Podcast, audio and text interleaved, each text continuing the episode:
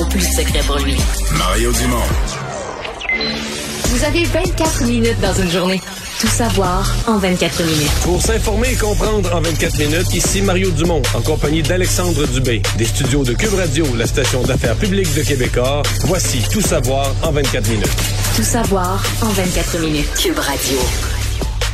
La crainte de la violence par arme à feu est bien présente à Montréal, puis ça se ressent beaucoup aujourd'hui. On apprenait là, dans les données qui ont été obtenues auprès du service de police de la ville de Montréal que les appels non fondés au 911 pour des coups de feu ont explosé et à Montréal et à Laval dans les dernières années et que c'est en augmentation. En 2021, c'est 893 appels non fondés comme ça qui ont été faits auprès de la police, donc pour un pétard qui explose, un pneu qui crève, un feu d'artifice qui éclate dans les airs, qui s'apparente à un bruit de coup de En feu. d'autres termes, à ta fête, là, à 11 heures, quand tout est fini, pète pas tes ballons. C'est ça. Pète pas tout de suite tes ballons parce que ça risque peut-être d'attirer les appels des voisins qui peuvent être inquiets là, face à la montée de, de- de la violence par arme à feu. Ben, avec ville. raison, là.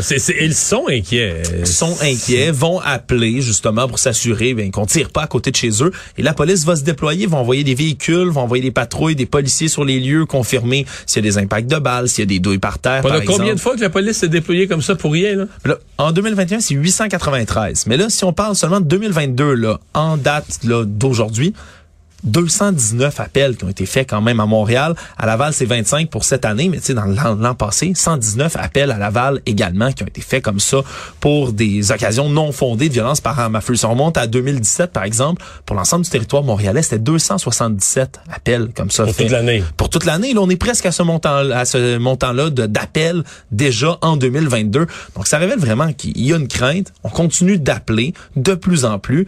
Et la violence par arme à feu, c'est endémique. Ça fait peur aux gens. Mais On- l'histoire de ça, au fond, c'est l'histoire de quelque chose qui a été perdu, qui s'appelle le sentiment de sécurité. Là. Le sentiment de sécurité, c'est que, tu sais, justement, là, t'entends une ballonne qui pète, mais tu te dis, ah, ça doit être une ballonne qui pète. Parce que tu, dans ta maison, dans ta rue, dans ton quartier, tu te sens en sécurité.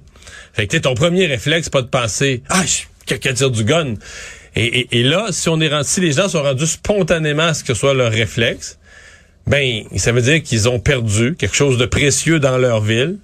Pas facile à regagner, pas facile à rattraper, mais ils ont perdu le sentiment de sécurité. Et ça, c'est c'est énorme comme perte. là. Ça devrait inquiéter au plus haut point la mairesse, les autorités de dire OK, là, c'est dans tout ce qu'on pourrait perdre dans notre ville là, mais on a on a perdu une des choses les plus précieuses dans l'échelle de Maslow là, c'est la nourriture, l'habitation, la sécurité, ça arrive très haut. Puis quand tu perds le sentiment de sécurité, tu perds quelque chose de, de précieux. Ben oui, parce que non seulement là, ça, ça, ça fragilise ta tranquillité de ton quartier, mais justement ta sécurité de base, on, on peut véritablement devenir inquiet avec ça. Puis c'est sûr que ce qui se passe également aux États-Unis, là, les incidents par à feu qui se aide pas. multiplient, on les voit beaucoup dans les médias et c'est certain que ça aide pas.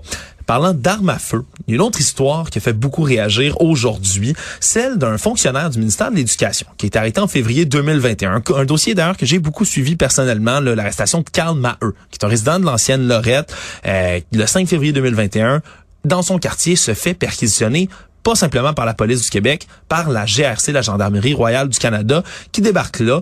Et, et qui trouve des choses. Et qui trouve ils des débarquent choses. pas par erreur. Là. À l'origine, ils débarquaient parce que euh, ils avaient reçu, là, entre autres, le signalement qu'un silencieux avait été livré au domicile. là. Pas n'importe quel silencieux, pas un de voiture, un de fusil là, de gros calibre.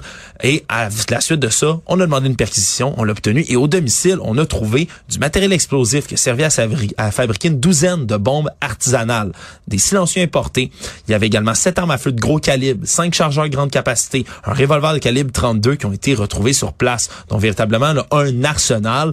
Et surtout, ce qui est inquiétant, c'est que M. Maheu, lui, en avait pour but de faire un coup d'éclat pour euh, faire renverser les mesures de santé publique au Québec au plus fort de la pandémie. Et donc, c'est... Donc euh, c'est un complotiste Oui. fâché, comme, comme beaucoup en, parce que... en train de s'armer, des bombes. Et lui doit être en- de retour en cours le 7 juillet prochain. Bon, jusque-là, l'histoire, on en a vu d'autres. Le problème, ben, c'est que cet homme-là, c'est un informaticien. Et s'il a été Il y renvoyé... avait deux employeurs. Hein? Deux employeurs. Un premier, c'est Avjet, qui œuvre à l'aéroport euh, de Québec, qui l'a rapidement congédié suite à ça. L'autre, c'est le ministère de l'Éducation du Québec. Pour lequel il est informaticien et il est toujours à l'emploi de ce ministère-là en ce moment. Et depuis un, depuis depuis qu'il a été arrêté et relâché, continue à travailler à distance avec la pandémie. Il n'y a pas beaucoup de problèmes. Mais là, en ce moment, c'est des collègues de travail qui se sont aperçus que cet homme-là. Même, de en- retour au même en bureau. télétravail, là, il travaille en sécurité informatique. Il travaille, lui, en informatique. On ne sait pas si c'est la sécurité, mais il a accès quand même à des informations personnelles d'élèves, à des informations personnelles des gens qui travaillent au centre des services scolaires aussi. Donc, donc je, je vais le dire dans mes mots, il est une personne de confiance, là, qui on, met- Voilà. on donne, on donne des accès, des mots de passe, des renseignements sur les élèves, etc. Moi, moi, si je donne, moi, si je suis gestionnaire d'un bureau, je donne ça à des personnes de confiance. Et on se rappellera que cet homme-là, lui, n'avait pas du tout euh, d'animosité, là. Il y a de l'animosité, pardon, plutôt envers euh, le gouvernement. Hein? Projetait de faire un coup d'éclat contre les mesures sanitaires. Donc, c'est peut-être pas la personne de confiance numéro un à avoir avec soi dans son ministère. Mais, Mais, là, c'est- t'allais nous dire, donc ça là, là, le c'est, c'est le retour au bureau. À distance, ça passait, les, Ben, co- les collègues le croisaient pas, ça passait. Exact, ou peut-être même qu'il y avait des collègues qui ne savaient même pas, tout bonnement, selon certains témoignages, qu'il était là. On savait même plus qu'il était à l'emploi. on pensait qu'il était suspendu, ou on savait suspendu plus parce trop. Qu'il a été sur, il a été relevé temporairement de ses fonctions au départ. Mais là, on l'a aperçu dans les locaux de l'édifice Marie-Guyard, le fameux bâtiment G. On l'a aperçu en face du Parlement. en face du Parlement, on l'a aperçu se promener là. Ça crée un climat d'anxiété chez ses collègues qui demandent, entre autres, des explications et on leur a toujours pas fourni de quoi que ce soit comme motivation pour ramener cet homme-là au travail. Le syndicat du SPGQ qui représente M. Maheu, eux ont été disons un peu gênés lorsqu'on leur a posé Ben la question, ont répondu que jusqu'à preuve du contraire, il est innocent et donc il maintient son emploi pour l'instant. Et du côté du ministère de l'Éducation, on n'a pas donné suite aux questions à ce sujet. Mais c'est toujours un rappel. Quand on dit, là, je sais que des fois ça fait sursauter comment la sécurité d'emploi est béton au gouvernement, là. Tu sais, tu te fais, ils, ils descendent chez vous, ils trouvent de l'armement, ils trouvent des bombes, pis tout ça, Et tu projettes de les utiliser contre ce même gouvernement-là jusqu'à un certain point. Puis non. Tu gardes pas de problème, tu gardes ton emploi. Même que tu reviens au bureau. Il y en a qui ont des Hey, emplois là. bien solides. Une histoire qui a retenu l'attention également, là, hier après-midi, au Parc Notre-Dame de Foix, à Québec, un homme qui a réagi avec rapidité pour potentiellement sauver la vie d'un enfant qui est resté coincé sous un godet, la fameuse pelle qu'on retrouve au bout d'une pépine, équipement extrêmement lourd qui avait été laissé sur place par un entrepreneur sur Mais pas toute la pépine, juste la pelle. Juste la pelle, mais faut, faut se situer, là, une pelle, là, c'est Ben, gros comme un homme, là, c'est Ouais, énorme, ouais, là, cette pelle-là. Est-ce qu'on peut parler d'imprudence, d'une pelle laissée... euh, Je- je- on sait pas pour l'instant s'il y a une imprudence en tant que telle, puis on s'imagine que ce genre d'équipement-là ne basculera pas comme ça, mais pourtant, avec des enfants qui ont joué dessus, cette pelle-là a fini par basculer et pas euh, n'importe où, n'importe comment, sur un enfant de 10 ans, un jeune garçon qui jouait dessus, qui est resté coincé, qui commençait à manquer de souffle de par le poids euh, de l'équipement qui l'écrasait. Heureusement, un bon samaritain, on va l'appeler comme ça, Cédric Durand, un homme qui, en voyant les enfants paniquer, a est accouru, a soulevé la pelle, puis même lui, en ce moment, n'est pas capable d'expliquer, lorsqu'on lui demande comment il le fait, d'expliquer comment il a levé cette pelle-là, poussé d'adrénaline. D'après moi, ouais, d'après moi, il doit avoir un petit goût d'adrénaline les gencives, là, quand il a levé ça, là. Ouais, c'est le genre de moment où on agit là sous l'impulsion et heureusement qu'il le fait parce que le, le jeune était inconscient à l'arrivée des pompiers, des ambulanciers sur place. Il a été transporté à l'hôpital pour traiter des blessures. Il ce que je comprends, c'est qu'il l'a levé juste, il l'a décollé de taille, il l'a juste levé assez pour pouvoir glisser l'enfant, sortir l'enfant de là. c'est ce qu'on comprend de l'histoire effectivement parce que Il l'a c'est pas pitché, euh, il l'a pas pitché dans pas lancé euh, dans ça, les pâquerettes un peu plus loin parce Mais que c'est quand même, je sais très que- lourd. Je sais pas comment ça peut. Écoute, le métal de ça, c'est gros. Là, c'est une pièce, c'est, on pourrait rentrer à deux dans la pelle, là, Je souvent. sais dans pas comment ça peut peser. Là. C'est un équipement qui est extrêmement lourd. Donc, heureusement que M. Durand passait par là et on, l'enfant, pour l'instant, on ne craint pas pour sa vie, même s'il est hospitalisé. Une étude qui a été publiée par le New England Journal of Medicine a fait beaucoup jaser parce que un médicament qui est conçu pour lutter contre le diabète permettrait de perdre jusqu'à 20% du poids corporel, selon cette étude-là. Et on aurait donc, selon certains, mais l'espèce de médicament miracle qui permettrait de lutter contre l'obésité Et là, tu me donnes et de faire perdre le confiance. poids. Dès que tu me dis médicament miracle, là, tu me donnes confiance. Ouais, c'est qu'on envoie deux trois des euh, des annonces comme ça sur internet quand on se promène là qui flashent dans le coin de votre écran, là, perdez du poids rapidement, les médecins le recommandent. Ça a toujours l'air d'une arnaque. Et dans ce cas-ci, encore une fois, faut le prendre C'est un journal de médecine quand même. c'est un journal de médecine, mais faut le prendre avec un grain de sel. Parce que c'est un médicament, la tirzépatide, qui permet, entre autres, là, aux gens de, de, de combattre le diabète, de lutter contre le diabète, mais on s'est rendu compte dans une étude clinique que lorsqu'on en injectait une fois par semaine pendant 72 semaines aux patients, ben, ils pouvaient perdre jusqu'à un cinquième de leur poids, justement. Mais là, voici l'arnaque dans tout ça c'est que c'est faut que ça soit combiné avec un régime alimentaire sain et un programme de remise en forme quand même. C'est sûr que quand tu ajoutes ces éléments-là... C'est ça, faudrait essayer le régime alimentaire sain et la mise remise en forme sans le, le, le, le basine, je sais pas quoi. Là. Exact. Mais tout de même, si on a comparé... Mais peut-être que ça accroît l'effet. Mais ça accroît l'effet parce qu'il y avait quand même des patients qui ont reçu un placebo dans ce groupe d'études-là. Sur les 2500 participants qui étaient en surpoids ou obèses, il y en a qui ont reçu un placebo. Puis ceux qui ont reçu les, ces injections-là, euh, qui étaient véritables du médicament, mais ont vraiment perdu beaucoup, beaucoup, beaucoup de poids. Parce parce que ça crée un sentiment, ça imite l'hormone qui crée le sentiment de satiété. Tu sais, quand tu as terminé ton repas, là, la grosse dinde de Noël, t'es plein, là, ah, enfin, j'ai bien mangé, je suis bien rempli, ben ça imite cet effet-là un peu. Et donc, on sent qu'on a bien mangé, qu'on est repu. ça permet de moins, moins se gaver, si on veut, quand, on a, a vraiment faim. Mais le, un des problèmes, c'est qu'on l'écoute pas, sa satiété. Non. non, c'est bon, hein, un morceau de brownies, puis un deuxième, même quand on... J'écoutais un expert là-dessus qui disait, ouais, mais c'est parce qu'on l'écoute pas, ça, ça, donné, là, on n'est pas, on, le sait qu'on a assez mangé, là. On n'a plus vraiment faim, là. Je veux dire, le dernier quart de l'assiette, parce que c'est bon, on mange comme des défoncés, on mange comme des gros cochons, c'est sûr, on aime ça, c'est bon. Puis après ça, on rajoute un dessert ou quelque chose d'autre, un fromage par-dessus, mais est-ce que vraiment on est en mode alimentaire, qu'on sent qu'on a besoin de se nourrir? Non, on, on sait... Je veux dire, si on était interrogé par un expert, là, on, dirait, ben oui, là, j'ai atteint ma satiété, mais on mange pareil on mange pareil. Notre cerveau de chasseur-cueilleur, c'est jamais adapté hein, à avoir autant de nourriture près de nous. Mais quand même, faut le mentionner, Mario, les personnes qui sont en surpoids, qui sont obèses, semble-t-il, ont moins de ces hormones-là. Le taux est moins élevé du sentiment de satiété. Donc, ça peut quand même venir aider ces personnes-là. Mais je le rappelle, un régime alimentaire sain et à de l'exercice physique. Et on le dit surtout, c'est que si du jour au lendemain vous arrêtez ces injections-là, ben, les effets ne vont pas se poursuivre si on continue pas d'avoir ce mode de vie sain-là. Tout savoir en 24 minutes. Dans une nouvelle internationale aujourd'hui, euh, la Russie qui a protesté haut et fort contre un blocage que subit le ministre russe des Affaires étrangères, Sergei Lavrov, qui est un personnage qu'on revoit beaucoup parce qu'il se fait le porte-parole de beaucoup euh, de mensonges du Kremlin, entre autres sur l'invasion de la guerre en Ukraine. Il est sur la liste euh, depuis le 25 février de l'Union européenne pour les sanctions, tout comme le président Vladimir Poutine. Mais là, aujourd'hui, il devait se rendre en Serbie, atterrir à Belgrade pour aller rencontrer le président, des diplomates et autres mais il n'a pas pu se rendre. Pourquoi? Parce que les pays autour de la Serbie, soit la Bulgarie, la Macédoine du Nord et le Monténégro, eux, ont décidé de fermer leur espace aérien pour éviter que le monsieur Lavrov puisse se rendre Puis il n'y a, plus de chemin pour passer. Là. Ben, il y a plus de chemin pour passer et même que c'est une source diplomatique russe qui a été citée par l'agence de presse Interfax, entre autres, lui a dit mot pour mot, la diplomatie russe n'a pas encore appris à se téléporter. Donc non, ils n'ont pas pu se rendre en Serbie et c'est dénoncé évidemment haut et fort du côté russe. On dit que c'est un manque de, bonne volonté, on veut éviter les pourparlers diplomatiques, mais ça démontre quand même que quand on s'unit, on s'entend, il y a des sanctions comme ça qui peuvent fonctionner puis avoir des extraits des, euh, des effets, pardon. il, a fait un, il a fait un zoom avec les Serbes. Je sais pas s'il a fait un zoom aujourd'hui, mais chose certaine, il n'a pas pu atterrir à Belgrade. Une autre nouvelle qui provient de Russie également, c'est les ventes de voitures neuves qui poursuivent leur dégringolade en Russie.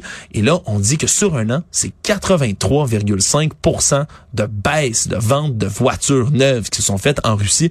Des chiffres extrêmement importants. Là, juste au mois d'avril, c'était une baisse de 52% Et donc, on voit là, que ça descend de manière vertigineuse. Évidemment, il y a deux raisons qui expliquent tout ça, qui sont liées de près ou de loin avec les sanctions économiques qui sont imposées à la Russie. On parle bien sûr de l'inflation et du rouble qui a perdu beaucoup de sa valeur, ce qui décourage les gens à aller acheter une voiture. Mais il doit leur manquer des composantes aussi pour fabriquer, parce que pour vendre des voitures neuves, il faut que tu en fabriques. Il y a les semi-conducteurs, entre autres, qui sont devenus une partie euh, vraiment euh, euh, qui, qui, est indispensable pour la partie électronique des véhicules. Ouais. Puis là, il y en a plus en Russie, on n'en en fournit plus. Il y a une pénurie de semi-conducteurs dans le monde entier. Hein. Si vous avez tenté de vous commander une voiture neuve, vous savez euh, sûrement que ça prend 12 mois, voire 24, un, deux ans des fois pour avoir sa voiture. Mais en Russie, c'est toutes sortes de pièces détachées. L'exportation de pièces détachées des entreprises mères est bloquée jusqu'à la Russie, ce qui fait qu'on n'en a pas des pièces, de, de viser juste, Mario, on en a de moins en moins et ça fait que la production elle-même de voitures est en baisse de 85,4% en Russie sur un an. Donc on ne peut plus produire de voitures et même le gouvernement qui a allégé les normes pour la fabrication des véhicules sur son territoire, il autorise entre autres la production de véhicules qui n'ont pas de frein ABS ou même pas de coussin gonflable, Mario. Tellement on, manque de pièces. Et donc, il y a des véhicules qui sortent qui sont pas complets. Il manque des morceaux. Un peu dangereux, mais on préfère sortir ceux-là plutôt que d'en avoir aucun. Ça démontre quand même, d'un bon côté, que les sanctions russes euh, contre les Russes fonctionnent. Et une autre sanction qu'on a vue aujourd'hui qui a pris effet, mais le ministère américain de la Justice qui a saisi aujourd'hui deux avions qui appartiennent à l'oligarque russe Roman Abramovich, un ancien propriétaire du club de football très connu de Chelsea. Et donc, euh, on saisi deux avions, puis pas des Il avait essayé d'être épargné, lui, en disant qu'il avait un rôle dans les négociations, qu'il pouvait être un promoteur de la paix. Et théoriquement, il est toujours pas sur la liste des personnalités sanctionnées par les États-Unis. Pourquoi on a saisi ces jets alors? Eh bien, c'est parce que il a volé avec ces deux appareils-là sur le territoire russe après la mise en place du 2 mars de régulation américaine sur les exportations. Donc, ces deux avions d'une valeur de 400 millions de dollars, hein, tout de même, qui euh, donc sont donc saisis. On n'a pas dit où ils sont rendus, mais selon la loi du 2 mars, c'est interdit de déplacer ces avions en Russie. Il le fait quand même et il les a ramenés. Maintenant, c'est deux joies de moins avec lesquelles il va pouvoir se promener encore une fois sur la scène internationale, euh, il y a un incident qui est survenu la semaine dernière, je sais pas si tu avais eu le temps de le voir Mario, où il y a des avions de l'armée canadienne qui sont en patrouille de routine en mission autour de la Corée du Nord, dans des eaux internationales, se promènent dans l'espace aérien pour euh, s'assurer que les sanctions qui sont imposées par l'ONU contre la Corée du Nord, qui tente encore de faire des essais nucléaires, soient respectées.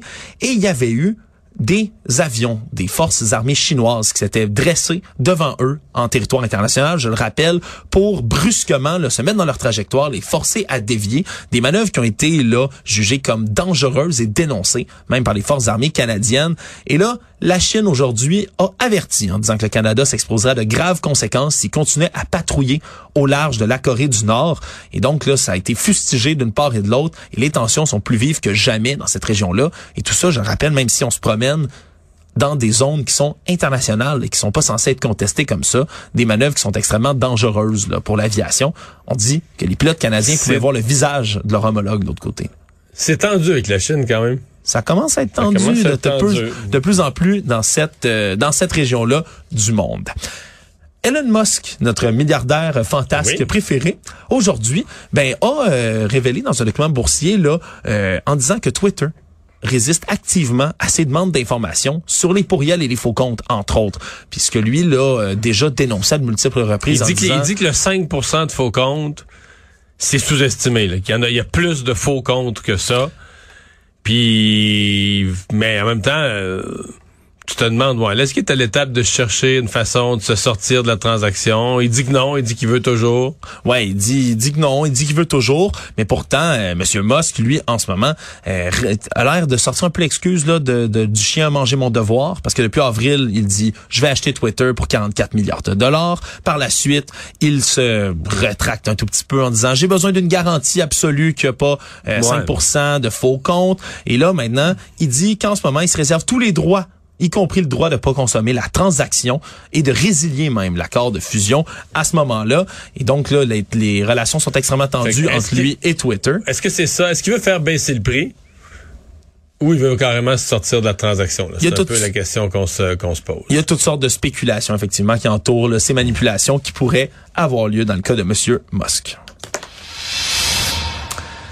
Tout à l'heure, on est, euh, on en a parlé, puis c'est désormais officiel. Le premier ministre Boris Johnson a réussi à sauver son poste hein, après des mois et des mois de scandale du Partygate, ces fêtes qui se sont poursuivies en plein confinement au 10 Downing Street. Boris Johnson, qui continue à être, euh, semble-t-il, en téflon, a remporté là à, par 211 voix contre 148 au sein de son caucus. Ça a l'air d'une ouais, ça a l'air d'une victoire claire. Ce qu'il faut que les gens comprennent, c'est que c'est pas une victoire comme au Parlement, là, au 211, comme 142, c'est dans son parti. Dans son parti. Les 350 ou 360 qui avaient le droit de vote, là, ce sont les députés conservateurs. Là, et c'est vraiment, c'est un vote dans son parti. Donc, c'est 54 députés de son parti qui avaient demandé un vote de confiance.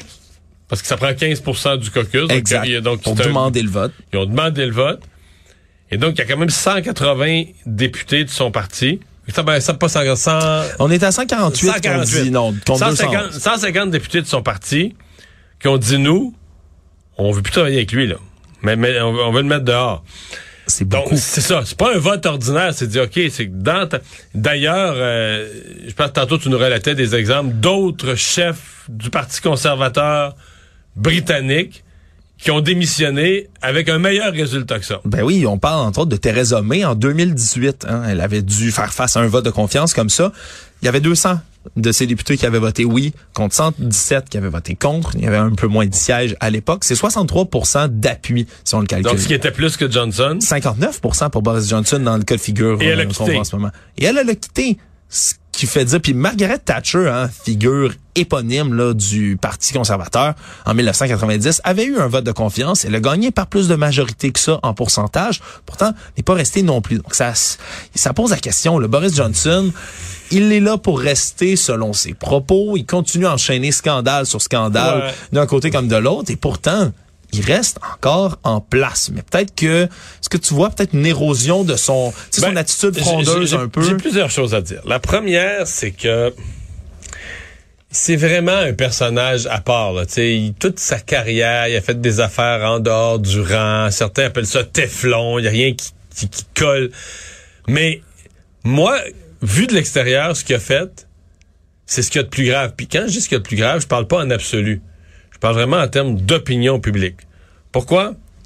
Parce que, un, c'est facile à comprendre. Tu sais, des fois, il y a des scandales, tu dis, OK, mais là, pour comprendre le scandale, faut que tu lises des documents juridiques, puis que tu comprennes un contrat. Fait que tu dis, ouais, c'est grave, mais dans le public, tu sais, est-ce que les gens, les gens vont peut-être s'y perdre? Là, organiser un party, tout le monde sait c'est quoi. Tu fais un party. Puis les gens savent, moi, j'habite au Royaume-Uni, son gouvernement m'interdisait de faire des rassemblements, donc j'avais pas le droit de faire des parties, j'avais pas le droit d'inviter de la famille chez nous. Puis au 10 Downing Street, à résidence du premier ministre, il faisait des parties entre employés, des parties de bureau pour le départ d'un, pour la fête de Boris Johnson. Il était 30, il était 40, tout le monde appelle ça, tout le monde amène son vin, un vin et fromage. Puis il y en a eu plusieurs, là, pas juste une fois, plusieurs parties. Que tu dis, OK, c'est simple, c'est clair, c'est concret comme scandale, c'est compris par tout le monde. Nous autres, les parties étaient interdits. Lui, il trichait. Celui qui donnait la directive trichait et en faisait. Puis, c'est le bon vieux, faites ce que je dis, faites pas ce que je fais, là, de, se prendre des privilèges, de donner aux gens des sacrifices, de se prendre des privilèges. Moi, dans mon livre, je te dis tout ça pour te dire, dans mon livre à moi, il était fait à l'os. C'était quelque chose de tellement mortel. Ben, d'ailleurs, dans l'opinion publique en général, d'un sondage, on aurait l'impression qu'il va pas regagner l'élection. Mais là, ça a l'air que pour obtenir la confiance de ce député, il leur a fait tout un speech, puis il leur a dit, je vais regagner une autre élection pour vous. Puis- Ouais, puis en plus de tout ça, ordinairement, il pourrait y avoir des spéculations. Tu sais, on se pourrait dire, OK, mais est-ce qu'il était vraiment présent? Est-ce que ça se passe à photos. sa résidence? Il y a des photos à l'appui, non seulement ça, mais en plus, il y a un rapport qui a été publié par Ah la fonctionnaire. Sue Gray, dans lequel là, le premier ministre est sévèrement blâmé pour le laisser aller dans sa résidence de fonction. Il y a eu des amendes de police, là, parce qu'il n'a pas Oui, a- respecté les propres lois que lui imposait. On est vraiment... Là, il va payer l'amende, Il va payer l'amende puis on va passer l'éponge. Puis on va passer l'éponge. Du moins, c'est ce qu'il va tenter de faire parce que, en étant victorieux comme ça, il peut pas être visé par une autre motion de défiance pour un an. En Non, son mais il est fragilisé, c'est ça. Est-ce que ça va être est-ce que ça va être vivable? Est-ce que ça va être fonctionnel dans son propre parti? C'est un peu ça la question. Tout savoir en 24 minutes. En terminant, Mario, une nouvelle, euh, une nouvelle, pas nouvelle, mais dont, je voulais te parler, un phénomène plutôt sur Internet qui a pris euh, une drôle de tournure en fin de semaine, euh, celle qui entoure le film Morbius. Morbius, j'imagine Ça que ça te dit rien, puis pour cause. Mario. C'est un des films dans la grosse, énorme saga, euh, tu sais, Marvel, là, les super-héros, bien Oui. connus, les droits sont divisés. Euh, C'est Sony qui possède toujours, contrairement à Disney qui a à peu près tous les super-héros imaginables, Sony possède toujours la franchise c'est autour de Spider-Man, entre autres, et veulent pousser une espèce d'univers euh, multiple, comme Marvel le fait, avec les méchants de Spider-Man, et c'est un film qui entoure un des méchants. Bref, Morbius. Morbius, le problème, c'est que c'est sorti un peu plus tôt cette année et c'est un des pires films, toutes catégories confondues, qui est sorti cette année. Les critiques l'ont écorché. Il obtient 35 là, sur Metacritic, entre autres, un des sites bien connus de cote. Il y a eu 160 millions de recettes de par ce le qui est un flop. Ce qui est un flop ahurissant. Et sur Internet, ce qui est arrivé, c'est que dans les derniers mois, les gens se sont mis à rire de ça. En faisant des mimes, comme ça se fait souvent sur Internet, les fameux mèmes, hein, ces images humoristiques. Les gens se sont mis à repartager des photos de salles bondées, de colisées remplis en disant « La foule à Morbius, ce soir, j'y étais. On était 25 000 dans le cinéma. Les gens applaudissaient, pleuraient. » Les gens écrivent des fausses reviews, justement, des fausses critiques de ce film-là en disant « C'est génial. Je lui donne 100 sur 10. » Bref, c'est devenu une espèce de phénomène culturel hilarant dans les De se moquer du semaines. film, mais en en parlant bien. En en parlant bien, en disant « C'était tellement bon que j'ai pleuré tout le long. » C'est des affaires comme ça. Et? Le problème, c'est que là, ben, c'était plus en cinéma, c'est un gros flop. Mais Sony, la compagnie, je sais pas c'est qui dans leur équipe de décision, mais se sont dit, waouh, les gens, il y a tellement de blagues sur notre film, on en parle tellement sur. Internet, il y a de l'intérêt, on va leur sortir une fin de semaine. Et l'ont sorti en fin de semaine, Mario. Et ça a été? David Gars, un autre flop absolument monumental. Et là, ben, écoute, les, les, ça engendre encore une fois encore plus de blagues. Ça roule. Et, écoute, c'est même pas là. Ils ont sorti ça dans 1000 cinémas américains. Ils ont reçu à peu près 280 000 dollars. C'est rien, rien, rien, rien, rien comme recette de box-office, surtout pour un film de ce déploiement-là. Donc, c'est la preuve que peut-être qu'ils auraient dû passer à autre chose, puis oublier, Ouais. tenter de se faire oublier plutôt que de leur sortir une dernière fois. d'être critique envers ce qui s'écrit sur les réseaux sociaux et pourquoi les gens l'écrivent. Résumer l'actualité en 24 minutes, c'est mission accomplie.